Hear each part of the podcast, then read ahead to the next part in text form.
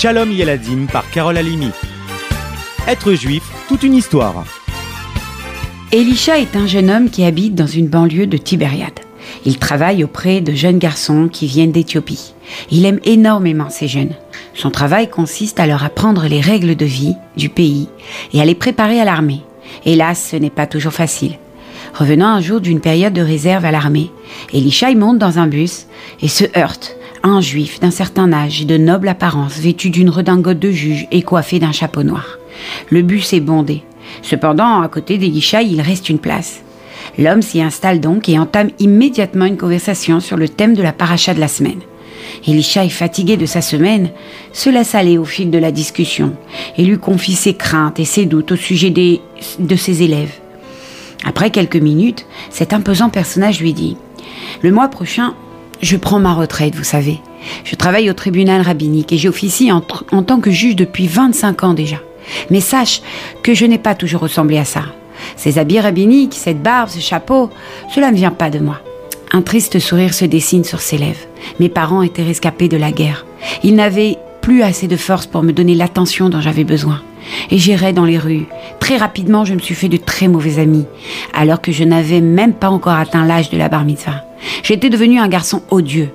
À côté de chez mes parents, il y avait une synagogue, près de laquelle se trouvait un terrain de foot. C'est là que je jouais en général. Et souvent le ballon atterrissait dans la cour de la syna. Une fois, il brisa même l'une des vitres. Un Shabbat, nous étions sur le terrain de jeu en train de jouer. J'avais alors 15 ans. Dans le quartier, on me surnommait le voyou. Nous jouions je lançais fort le ballon. Celui-ci sortit du terrain et vola vers la synagogue. Au même moment, le rave en sortit. Le ballon toucha son chapeau et le fit tomber à terre. Mes amis et moi étions écroulés de rire en voyant le chapeau du rabbin transformé en soucoupe volante. Le rave ramassa son chapeau et vint à ma rencontre sur le terrain. Shabbat shalom, me dit-il. Son honneur souhaite nous faire le kidouche ou jouer au foot avec nous demandai-je sûr de moi. Loin de perdre ses moyens, le rave me regarda droit dans les yeux et m'interrogea. Où sont tes parents? Ils sont morts. Le rave me dit alors. Viens avec moi. Cela me semblait amusant. Je décidai donc de jouer le jeu et de le suivre. Nous arrivâmes chez lui, il entra, je le suivis, il fit le kidouche et me fit boire. Tu as faim Je meurs de faim. Le Rav fit signe à la rabbinite, elle me fit une place à table, me servit à manger, et je mangeais comme quelqu'un qui n'avait rien avalé depuis une semaine. Le Rav mangea très peu. La plupart du temps, il m'observait et prononçait des divrei Torah. Plus tard, je compris que j'avais également mangé sa part. Après le repas, il me regarda. J'étais très fatiguée. Tu veux dormir? Hmm, Oui, je veux bien. Lorsque je me levai enfin, Shabbat était terminé. Le Rav me demanda Que veux-tu faire? Je voudrais aller au cinéma. Combien coûte une place? Une lire et demie. Il me donna l'argent nécessaire à ma grande surprise. Reviens demain, tu veux Et je revins le lendemain. Je mangeai, je dormis et reçus l'argent pour le cinéma. Encore un jour et puis encore un autre. Avec le temps, je découvris qu'il y avait douze autres enfants dans la rue, comme moi, dans la maison du Rave. Je ne pouvais pas me montrer ingrat, et ceci en dehors du fait que je commençais à m'attacher à lui. C'est ainsi qu'avec le temps, il commença à m'apprendre les mitzvot. Il m'apprit à faire Netilat, il m'achetait ensuite des téfilines, il s'asseyait à côté de moi, étudiait le Rumash, la Mishnah, les halachot. Et plus tard, je fus accepté à la yeshiva grâce à lui. Par la suite, j'entrepris des études de rabbanout et progressivement, je devins juge rabbinique.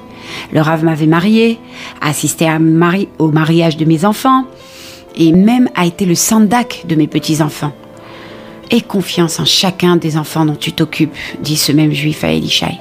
Tu me vois aujourd'hui sous cet aspect, grâce à ce Rav, mais tu sais qu'il n'en fut pas toujours ainsi maintenant.